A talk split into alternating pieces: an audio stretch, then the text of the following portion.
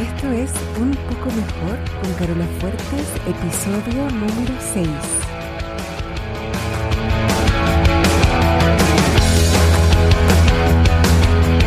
Porque cada día, cada minuto, puedes elegir estar un poco mejor. Y así, poco a poco, sin darte mucho cuenta, tu vida se transforma de dentro hacia afuera en la que siempre quisiste.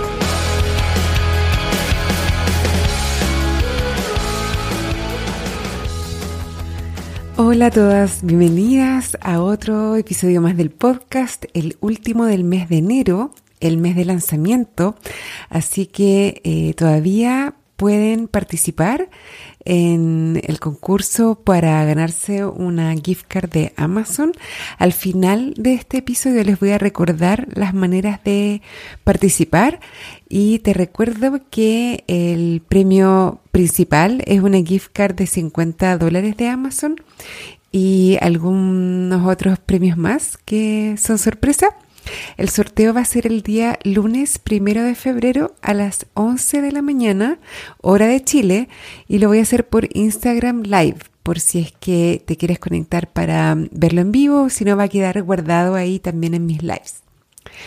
Bueno, vamos a ir directo al tema de hoy, que es cómo ganarle a la ley del mínimo esfuerzo. Hay un dicho que posteé hace poco en, en, Instagram y que recibí varios comentarios que dice, a tu cerebro le gusta lo barato, pero tus sueños son caros. La ley del mínimo esfuerzo está programada en nuestra biología. Entonces, si tú te dejas llevar, si vives la vida sin poner mucha intención, eso es lo que estás programada para buscar la ley del mínimo esfuerzo. Es lo que se llama la triada motivacional, que quiere decir que el cerebro nuestro, el cerebro humano, está programado para evitar el dolor, para buscar el placer y para tratar de usar la menor cantidad de energía posible, para ser lo más eficiente posible en el uso de la energía disponible. Y esta triada es la que a nivel de la especie es lo que nos ha asegurado la supervivencia como raza humana, como especie humana. Piensa que si te quedabas dentro de la cueva lo más posible, donde estabas calentita, segura, sin ningún peligro, si te quedas ahí adentro lo más posible, evitando el dolor o evitando la incomodidad a toda costa, y sales solo cuando el dolor de estar adentro y de tener hambre es más fuerte que el riesgo percibido de salir al peligro de cazar. Y si haces lo justo y necesario para sobrevivir y no gastas energía en nada más, las probabilidades de perdurar como especie son mayores, ¿no? Para eso estamos programados a un nivel subconsciente. Esa es la programación de lo que llamamos el cerebro primitivo. Todos los animales tenemos esta programación y está automatizado en tu cerebro justamente para asegurar lo más posible la supervivencia de la especie. No requieres pensar a propósito en hacer esto, en tener estas conductas para asegurar la triada motivacional, es decir, para asegurar el ir hacia el placer, el evitar el dolor y el usar tu energía lo más eficientemente posible.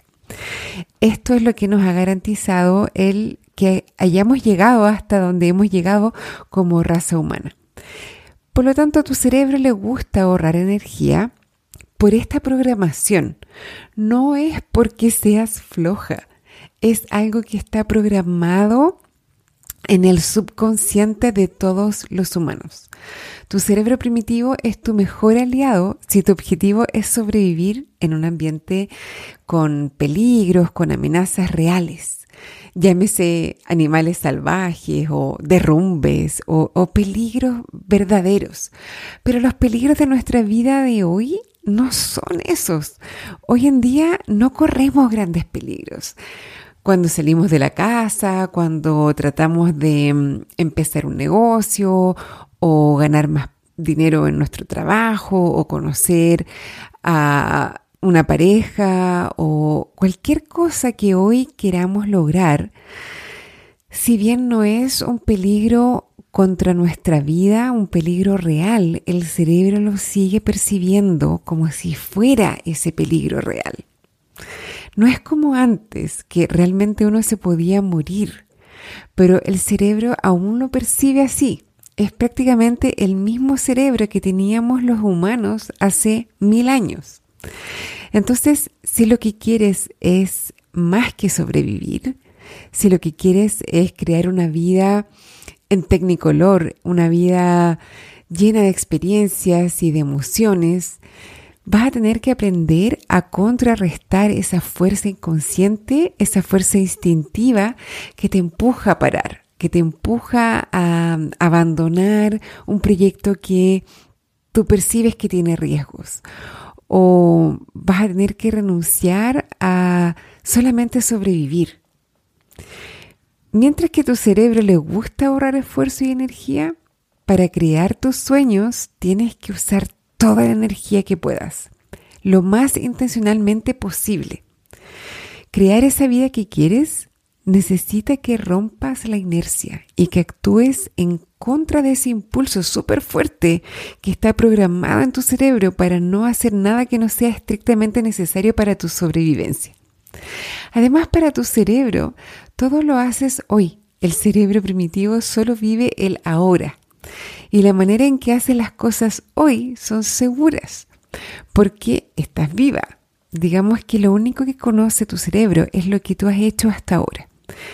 No conoce lo que aún no has intentado y por lo tanto no sabe si eso nuevo es seguro. La única cosa importante es sobrevivir ahora. Entonces cualquier cambio se percibe como una amenaza a tu sobrevivencia. Aunque tú sepas racionalmente que algo nuevo, un cambio es seguro, tu cerebro no tiene evidencia de que es seguro. Entonces lo percibe como un peligro. Si quieres empezar a salir a correr tres veces a la semana, por ejemplo, tu cerebro no sabe que es seguro porque hasta ahora no lo has hecho y estás viva. Entonces para tu cerebro, el no salir a correr es lo seguro. No tiene ninguna garantía de que hacer algo nuevo no te va a matar. Y esa es una tendencia normal y subconsciente del cerebro que es súper fuerte, pero que tenemos que aprender a contrarrestar si queremos hacer cosas nuevas y diferentes. No es, falta de fuerza de voluntad, o no es flojera tampoco. No hay nada malo en ti. Es nada más que la manera normal en que tu cerebro funciona. Ahora, es posible aprender a contrarrestar esta programación. A mí me gusta pensar que mis sueños son caros en esfuerzo, son caros en energía, en, conciencia, en intención. Son un lujo. Es un lujo que me merezco y que tú también te mereces. Pero ¿cómo contrarrestamos ese impulso súper eh, biológico y súper inconsciente? Qué buena pregunta, gracias por, por preguntarme. Te voy a dar tres pasos súper sencillos y súper simples para que empieces a practicar, ¿ya? Y esto es un trabajo em, progresivo. No lo subestimes porque es súper sencillo y es lento, requiere repetición, pero acuérdate, un 2% a la vez se va acumulando y es súper poderoso cuando tú te mantienes con ese avance. Lo poderoso de esto es practicarlo una y otra vez. Y antes una advertencia esta es una de las cosas que son súper sencillas de entender, pero que tienes que practicarlas una y otra vez y que pueden parecer súper frustrantes porque las entiendes racionalmente perfecto, pero te cuesta dejar atrás esa programación de tu mente que eh, requiere esfuerzo contrarrestarla. Implantar esta programación nueva toma tiempo, toma práctica, toma paciencia, toma repetición. Mira, es como jugar tenis. Las reglas son súper simples, hay que pegarle a la pelota con la raqueta, tiene que caer dentro de la cancha en el lado contrario y el oponente tiene que eh, no alcanzar a responderte. Tú puedes leer un libro y puedes entender perfecto, racionalmente, intelectualmente cómo se juega, pero no vas a llegar a la cancha y vas a ganar tu primer partido. Tienes que practicar, tienes que entrenar, tienes que fallar muchas veces, tienes que estar dispuesta a ir a la cancha y hacerlo mal para poder aprender a hacerlo mejor y así vas a ir mejorando hasta que un día vas a haber practicado tanto, tanto que tu cerebro va a estar súper automatizado los movimientos y no vas a tener ni siquiera que pensar para poder responder una pelota. Te va a salir natural y va a ser fácil. Ya con esto es lo mismo. Los pasos son sencillos y los vas a entender racionalmente, pero tienes que practicarlos harto para reprogramar tu cerebro y que con el tiempo y la práctica esta nueva manera pase a ser tu manera natural de ser. Ya, el primer paso es elegir un foco, una cosa para trabajar. Por ejemplo, para mí un cambio fue pasar de ser empleada a tener mi propio negocio de coaching. Para mi cerebro eso era una amenaza terrible. Pero para mí era mi sueño, ser independiente, trabajar lo que yo quería, tener 100% de control y de poder de, de, decisión sobre todo lo que hago. Entonces el paso uno, identificar cuáles son todas las objeciones de mi cerebro frente a este cambio o a esto nuevo que quiero hacer. Por ejemplo, objeciones que a mí me presenta mi cerebro. Me voy a morir de hambre, no va a resultar, voy a tener que volver a buscar trabajo, voy a pasar vergüenza, a nadie le va a interesar lo que yo ofrezco, etc. Tú haz el ejercicio de, en tu caso, cuáles son las objeciones que tu cerebro te ofrece a ti para esto que elegiste como tu foco a trabajar. El paso 2 es hacer las paces con el peor escenario. Reconfortar y consolar a tu cerebro. Pensar eh, que si fuera un hijo, por ejemplo, o, o si fuera un niño, si es que no tienes hijos. Uno a un niño no le diría, ya, supéralo, o tampoco lo ignoraría, o tampoco lo presionaría o la presionaría para que haga lo que le da miedo, sino que uno le pondría atención y le diría cosas como, está bien, es normal tener miedo, eh, es cierto que algunas de esas cosas que a ti te da miedo que puedan pasar, pueden pasar, pero yo estoy contigo, siempre voy a estar acá, no pasa nada, es seguro ir al peor escenario y explorarlo, pero no hacerle el quite. Eso es lo importante, realmente ir a lo peor que puede pasar. Y ojo, porque lo peor que puede pasar siempre es un sentimiento incómodo, una emoción intensa e incómoda. Pero lejos de la muerte, o sea, aparte de la muerte, no hay nada más terrible que cómo uno se siente en ese peor escenario que está imaginando. Y el paso tres es ir al otro lado del espectro, pensar la misma cantidad de tiempo explorando todo lo que puede salir bien, cómo te vas a sentir y qué vas a pensar, qué vas a hacer cuando todo salga bien como tú quieres que salga. Siempre hacemos el paso 2. Nos vamos al peor escenario y por lo general nos quedamos ahí un rato, pero no nos quedamos mucho ni exploramos el eh, paso 3, que es la otra cara de la moneda, es qué pasaría si realmente me resulta. Y si me resulta, ¿cómo sería?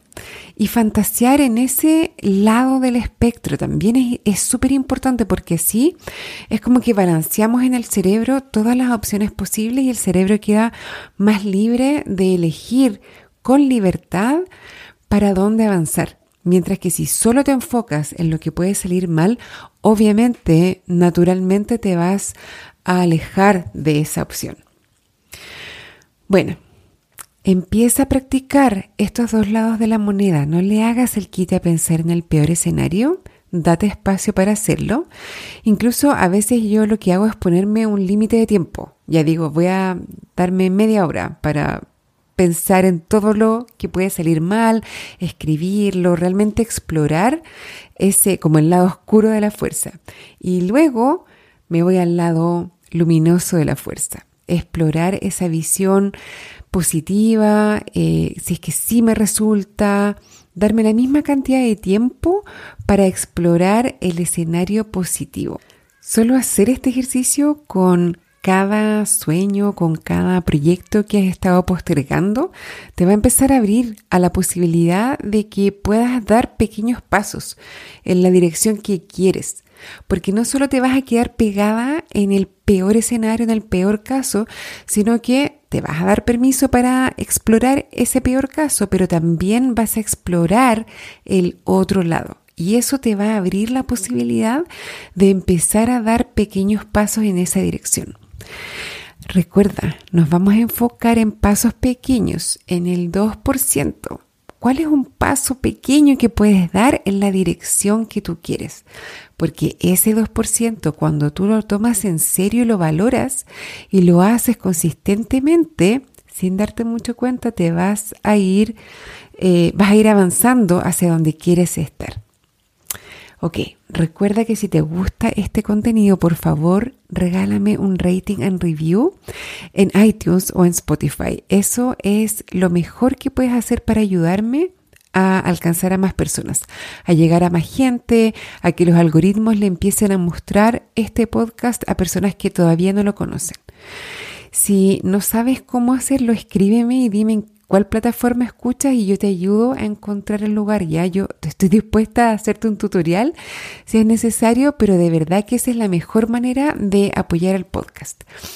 Voy a regalar una gift card de Amazon de 50 dólares el día primero de febrero. Ese día voy a hacer el sorteo. Así que acuérdate que hay tres maneras de participar.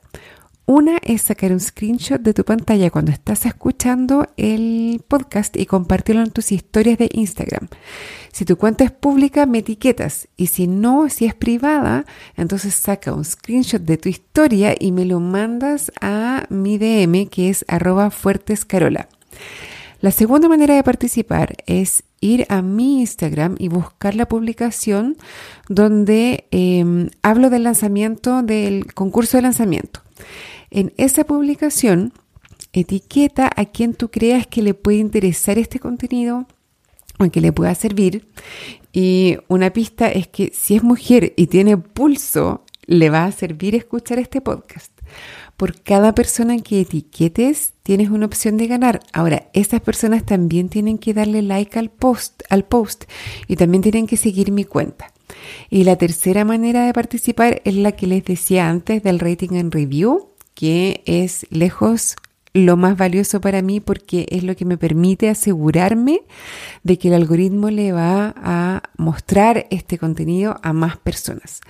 Ahora, cuando hagas ese review, es súper importante que por favor le saques un pantallazo también y me lo mandes por mail a hello o por DM en Instagram también porque no quedan disponibles de inmediato los reviews. Parece que Em, se toman un tiempo para revisarlos. Así que para no arriesgarnos a que no me entere que lo hiciste, por favor mándame un pantallazo de que lo hiciste y así yo te ingreso en el sorteo. Bueno, si tienes cualquier duda, comentario, sugerencia, lo que sea, por favor escríbeme por Instagram en arroba fuertescarola o por mail a hello arroba. Eso es todo por hoy.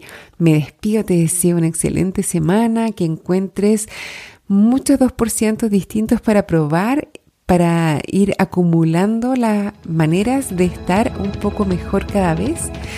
Y me despido ahora. Un abrazo.